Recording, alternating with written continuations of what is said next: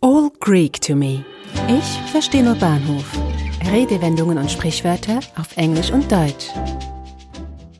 Haben Sie auch schon mal die Katze im Sack gekauft? Das kommt vor, wenn man sich allzu schnell auf einen Handel einlässt und ein Versprechen des Verkäufers Glauben schenkt, ohne diese zu prüfen. In vielen europäischen Sprachen ist es die Katze, die man im Sack kauft. Im Englischen ist es nicht die Katze, sondern das Schwein. To buy a pig in a poke. Die Alliteration von buy, pig and poke verleiht der Redensart einen lustigen Rhythmus.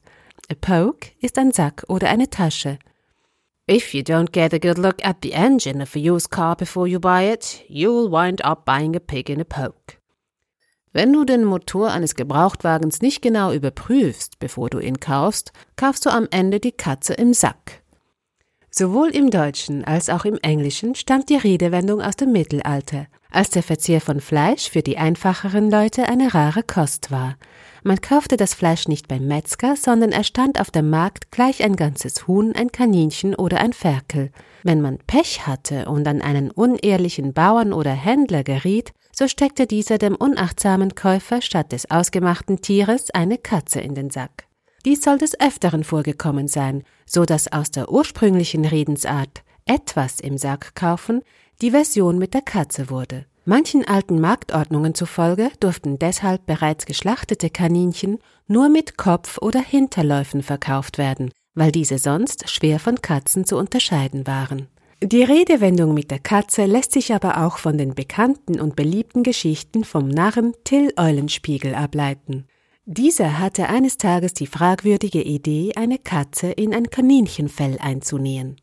Als Bauern verkleidet begab er sich zum Markt, und natürlich fand sich ein gutgläubiger Käufer, und als dieser zu Hause zu seinem Vergnügen den Hund auf das vermeintliche Kaninchen losließ, flüchtete dieses miauend auf einen Baum. In einem anderen Streich ist Till Eulenspiegel auf der Suche nach Arbeit und betet einen Bauern um Anstellung.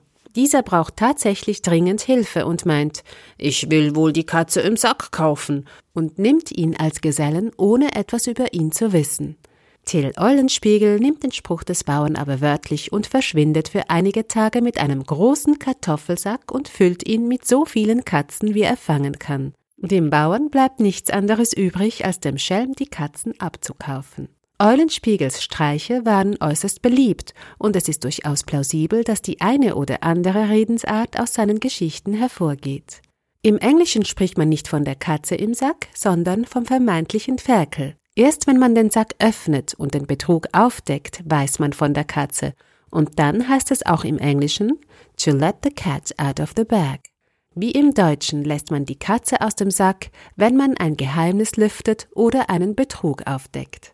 Lieber Hörer, Sie werden nicht die Katze im Sack kaufen, wenn Sie sich die nächste Episode von All Greek to Me anhören. Es geht bekanntlich um Redensarten in Deutsch und deren Pendants in Englisch. Aber um welche Redensart es geht, diese Katze lasse ich nicht aus dem Sack. Dear listener, you won't buy a pig in a poke if you listen to the next episode of All Greek to Me. As you know, it's about phrases and idioms in English and German, but I won't let the cat out of the bag and tell you what phrase I'm going to speak about. Eine Produktion von Audiobliss, gesprochen von Marilena Diemey.